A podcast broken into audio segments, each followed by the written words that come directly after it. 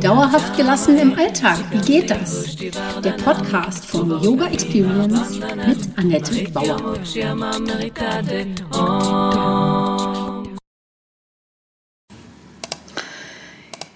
Hallöchen, schön, dass du da bist. Ich begrüße dich zur Podcast-Folge 54 und heute geht es mal um Überforderung. Zu viel ist einfach zu viel.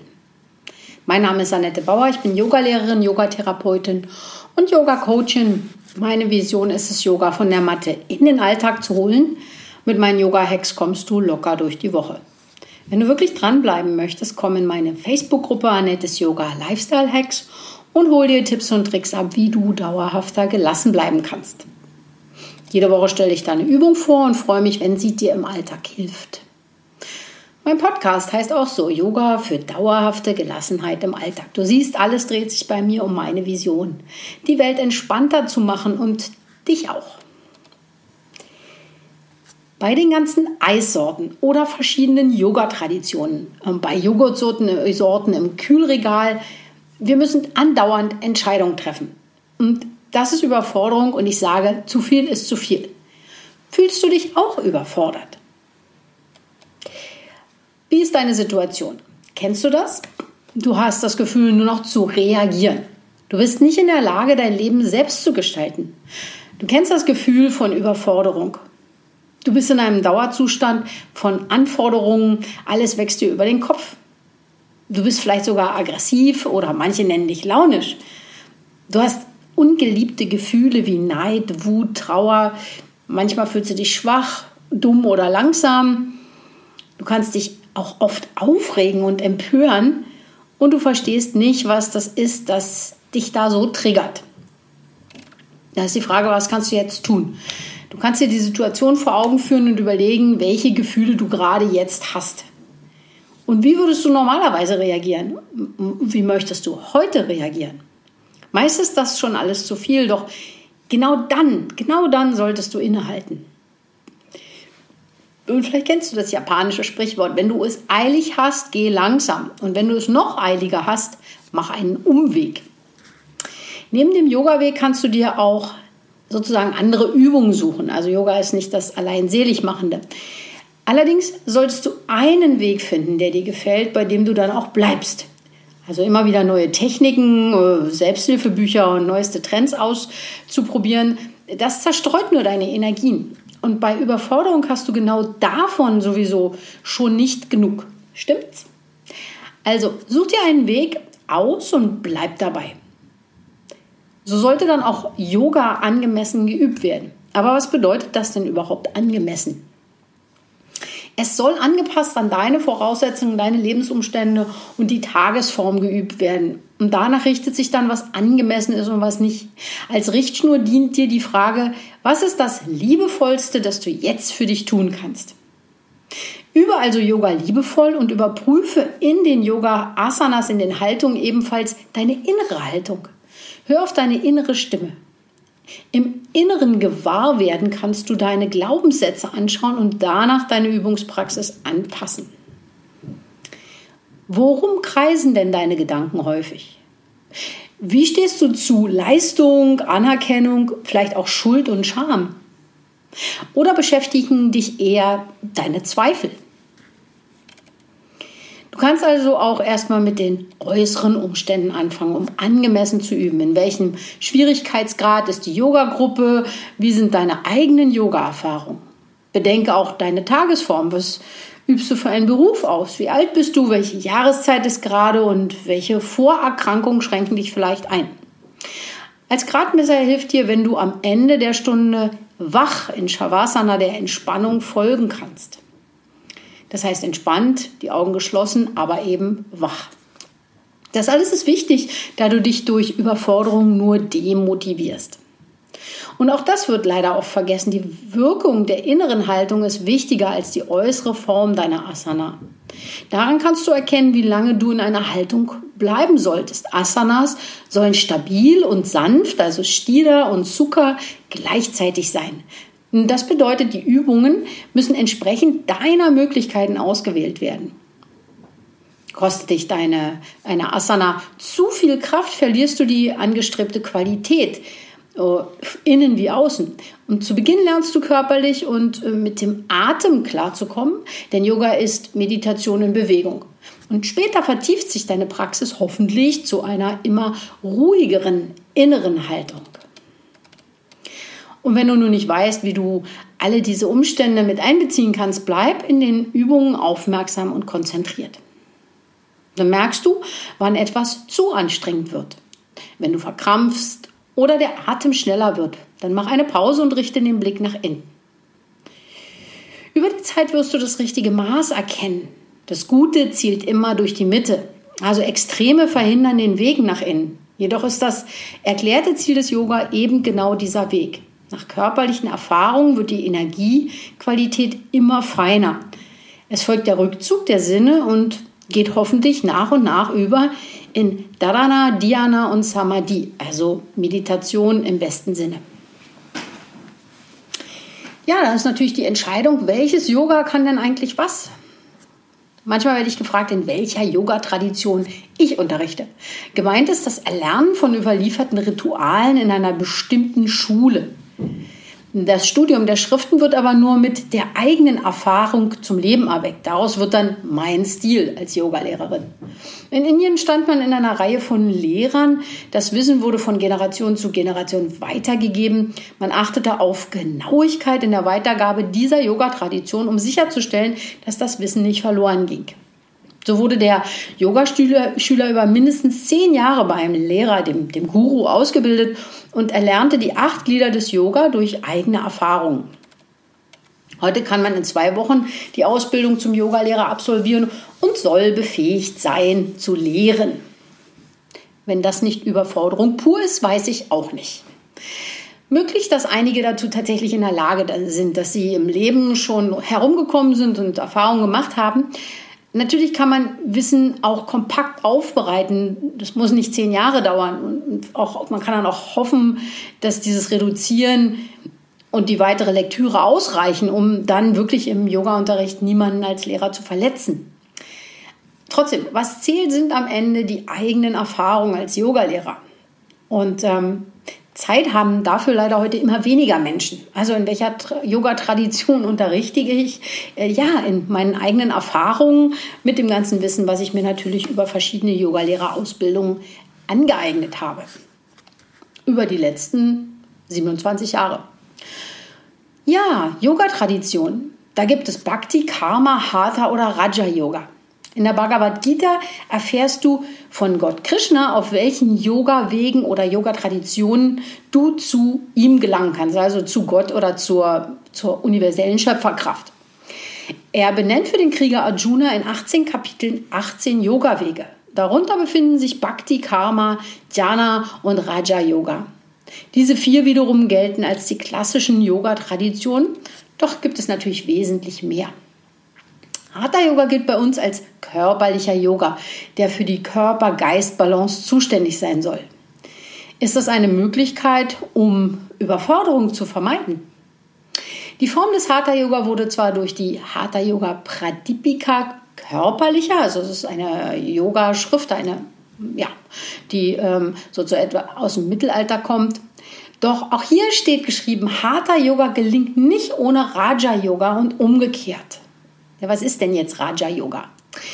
Raja bedeutet königlich. Das Yoga Sutra ist ein philosophisches Werk und beschreibt den achtgliedrigen Pfad, diesen königlichen Weg. Es geht darum, den Geist zu beruhigen, um klar unterscheiden zu können und mündet nach dem Rückzug der, Rückzug der Sinne nach Konzentration auf ein Meditationsobjekt und der Verschmelzung mit diesem Objekt in Samadhi. Meditation ist also der Königsweg des Yoga. Um diesen Satz nochmal zu klären, Hatha Yoga gelingt nicht ohne Raja Yoga und umgekehrt. Also äh, der körperliche Yoga ist nichts ohne Meditation und Meditation führt auch nicht wahrscheinlich so weit ohne Hatha Yoga. Also beide Yoga-Wege ergänzen sich. Jnana Yoga gilt als Yoga des Wissens, der Intelligenz der, des Menschen. Äh, der Intelligenz des Menschen kommt dabei die größte Bedeutung zu. Durch Wissen und Erfahrung gelangt man zu Einsichten und Erkenntnissen und in Kombination mit Intelligenz kann daraus Weisheit entstehen. Das Besondere an dieser Richtung ist, dass sie alle anderen Philosophien und Religionen einbezieht und anerkennt. So kann man sich aus verschiedenen Denkrichtungen den großen Fragen des Lebens nähern. Unwissenheit gilt als Wurzel allen Übels in der Welt. Unterscheidung hilft, sie zu überwinden. Das ist das Ziel des Dhyana Yoga, also Yoga des Wissens, der Intelligenz, der Weisheit. Dann gibt es Bhakti Yoga. Man nennt Bhakti Yoga auch den Weg des Herzens oder der Hingabe. Man kann den Herzmuskel genauso trainieren wie den Körper. Im Bhakti Yoga geht es darum, Gott äh, oder das Göttliche in jedem Wesen zu erkennen. Und das kann man üben, indem man gelassen annimmt, was in dieser Situation jetzt gerade ist. Daraus kann die Akzeptanz entstehen, alle Wesen gleichermaßen zu lieben. Bedingungslos Liebe kann loslassen, freut sich für alle gleich, auch wenn das kleine Ego es gern anders hätte. Das Ego kann überwunden werden. Es ist also kein leichter Yoga-Weg, aber er soll direkt zu Gott Krishna führen, da man in, also ihn, diesen Gott oder etwas Göttliches oder die göttliche Schöpferkraft in allen Wesen und Dingen verehrt. Wenn dir das gelingt, dann ist das der schnellste Weg zur Erleuchtung. Dann selbstloses Dienen nennt man Karma-Yoga. Er gilt als Yoga der Tat. Während man handelt, soll man alle Anhaftungen loslassen und sein Tun etwas Höherem widmen. Also alle Handlungen haben Konsequenzen. Selbst wenn man nicht handelt, wird man ein Ergebnis bekommen. Deshalb ist es wichtig, sich ganz genau zu überlegen, was man wie tut, um das bestmögliche Ergebnis nicht nur für sich, sondern für alle Beteiligten zu erzielen. Wo ich heute stehe, ist Ergebnis und Konsequenz meiner früheren Taten. Selbstloses Handeln zahlt sich am Ende aus und man beeinflusst eine günstigere Wiedergeburt oder löst sogar ganz den angesammelten Karma auf und dann kann man direkt bei Gott Krishna landen. Also das ist dann der, äh, man steigt dann aus dem Kreislauf der Wiedergeburten sozusagen wieder aus. Und das ist auch das Ziel, ne? dass man Karma auflöst, um dann aus dem Kreislauf der Wiedergeburten auszusteigen. Gut. Also selbstloser Dienst ist Karma-Yoga. Meist versteht man unter Karma-Yoga wie gesagt, den selbstlosen Dienst an der Gemeinschaft anders als der Weg der Erkenntnis, Jhana Yoga, Yoga der Hingabe, Bhakti Yoga oder den Königsweg des Yoga, Raja Yoga, führt man beim Karma Yoga alle Handlungen aus, ohne auf die Erfolge zu schielen. Das ist vielleicht für dich schwer vorstellbar, nicht an, äh, an deinen Erfolg oder Vorteil zu denken, wenn du etwas tust, wenn du handelst. Genau das jedoch entspannt dich und schützt dich vor Überforderung. Da sind wir wieder beim Thema. Selbstbezogenes Ego-Yoga, das für sich etwas erreichen möchte, ist genau das Gegenteil von Karma-Yoga. Auch Handlungen, die einen Effekt haben sollen, sind nicht Karma-Yoga. Du erledigst Dinge, die getan werden müssen, mit dem Wunsch, sie als Dienst und aus Demut zu tun. Dadurch wird alles Handeln freudig und kommt allen und nicht nur dir selbst zugute. In der Bhagavad Gita steht dazu, drum tue immer das Werk, das getan werden muss ohne Verhaftung. Denn durch Handeln ohne Verhaftung gelangt der Mensch zum Höchsten. Das funktioniert mit einer inneren Haltung der Gelassenheit. Es gleichzeitig das größte Geschenk des Karma-Yoga und wirkt der Überforderung entgegen. Es entlastet dich, ständig Entscheidungen treffen zu müssen. Du verzichtest auf Erfolg und opferst dein Ego-Bewusstsein und im Gegenzug bekommst du, äh, kommst du in den Flow mit allem und musst nicht mehr gegen den Strom schwimmen. Das bedeutet allerdings nicht, dass du Verantwortung abgibst und alles hinnimmst. Nee, nee, nee, nee. Ähm, du verringerst durch gute Taten dein angesammeltes Karma und das führt dich zur Befreiung. Also das erklärte Ziel des Yoga überhaupt, Moksha, Befreiung, Freiheit. Und so befreist siehst du, was richtig oder was falsch ist, was dir und allen gut, gut tut und was eben nicht. Und alle Arbeit ist also Hingabe. Nochmal die Bhagavad Gita dazu. Festgegründet im Yoga, vollbringe deine Taten als einer, der jegliche Haftung aufgegeben hat und gleichmütig geworden ist hinsichtlich Misslingen und Erfolg. Denn Ausgeglichenheit ist der Sinn des Yoga. Und weiter, denn nach dem, was der Beste tut, richten die einfachen Menschen ihr Handeln. Der Norm, die er aufstellt, folgen Völker. Keine Handlung bleibt ohne Wirkung, was ja Karma an sich beschreibt. Der Dienst an der Gemeinschaft ist immer Dienst am höchsten und hat somit Vorbildfunktion. So wie die Eltern sich verhalten, tun es dann auch die Kinder. So wie der Chef ist, sind die Mitarbeiter. Wer also mit anderen Menschen zu tun hat oder Menschen führen darf, sollte natürlich moralisch einwandfrei leben, weil er immer auch anderen mit seinem Tun beeinflusst. Das wiederum entlastet dich, nicht ständig Entscheidungen treffen zu müssen, weil du deinen moralischen Kompass klar erkennst und festgelegt hast, du entkommst auch damit der Überforderung. Dazu fand ich ganz erhellend Michael Winterhoffs äh, Buch Mythos Überforderung. Er erklärt darin das Verhalten heutiger Menschen und wie es dazu kommt, dass es kaum noch Erwachsene gibt.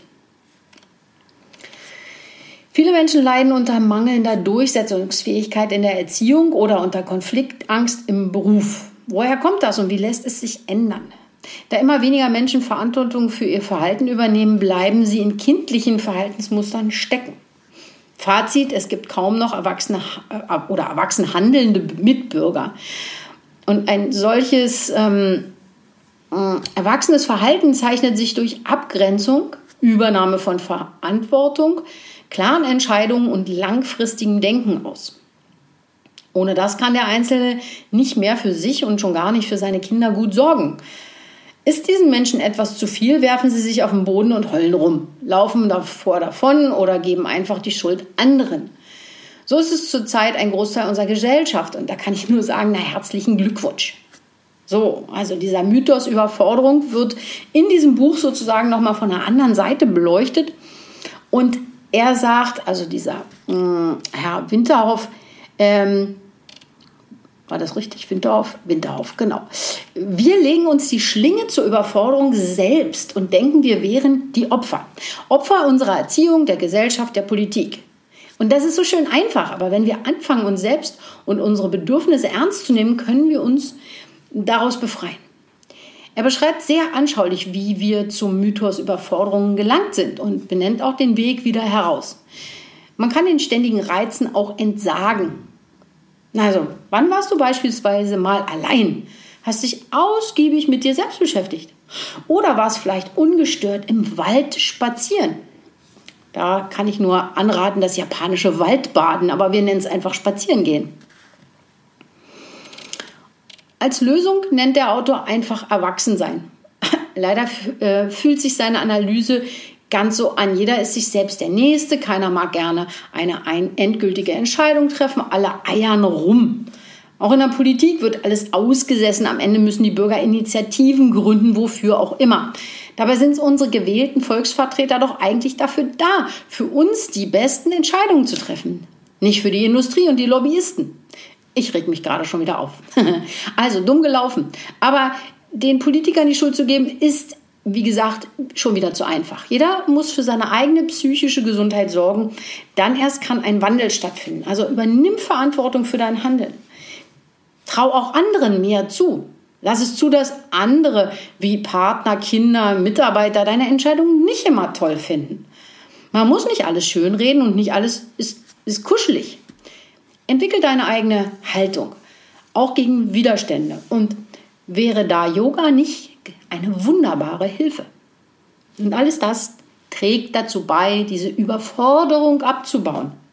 Also wobei fühlst du dich im Leben überfordert? Hast du vielleicht Vorbildfunktion für andere? Wie triffst du Entscheidungen? Schreibe mir gerne einen Kommentar oder komm in meine Facebook-Gruppe Annettes Yoga Lifestyle Hacks und lass uns da gern drüber diskutieren. Ich wünsche dir jedenfalls erstmal noch einen wundervollen Tag. Das war Dauerhaft gelassen. Wie geht das? Der Yoga Experience Podcast mit Annette Bauer. Wenn du mehr davon in deinem Alltag einbauen möchtest, abonniere gerne meinen Podcast.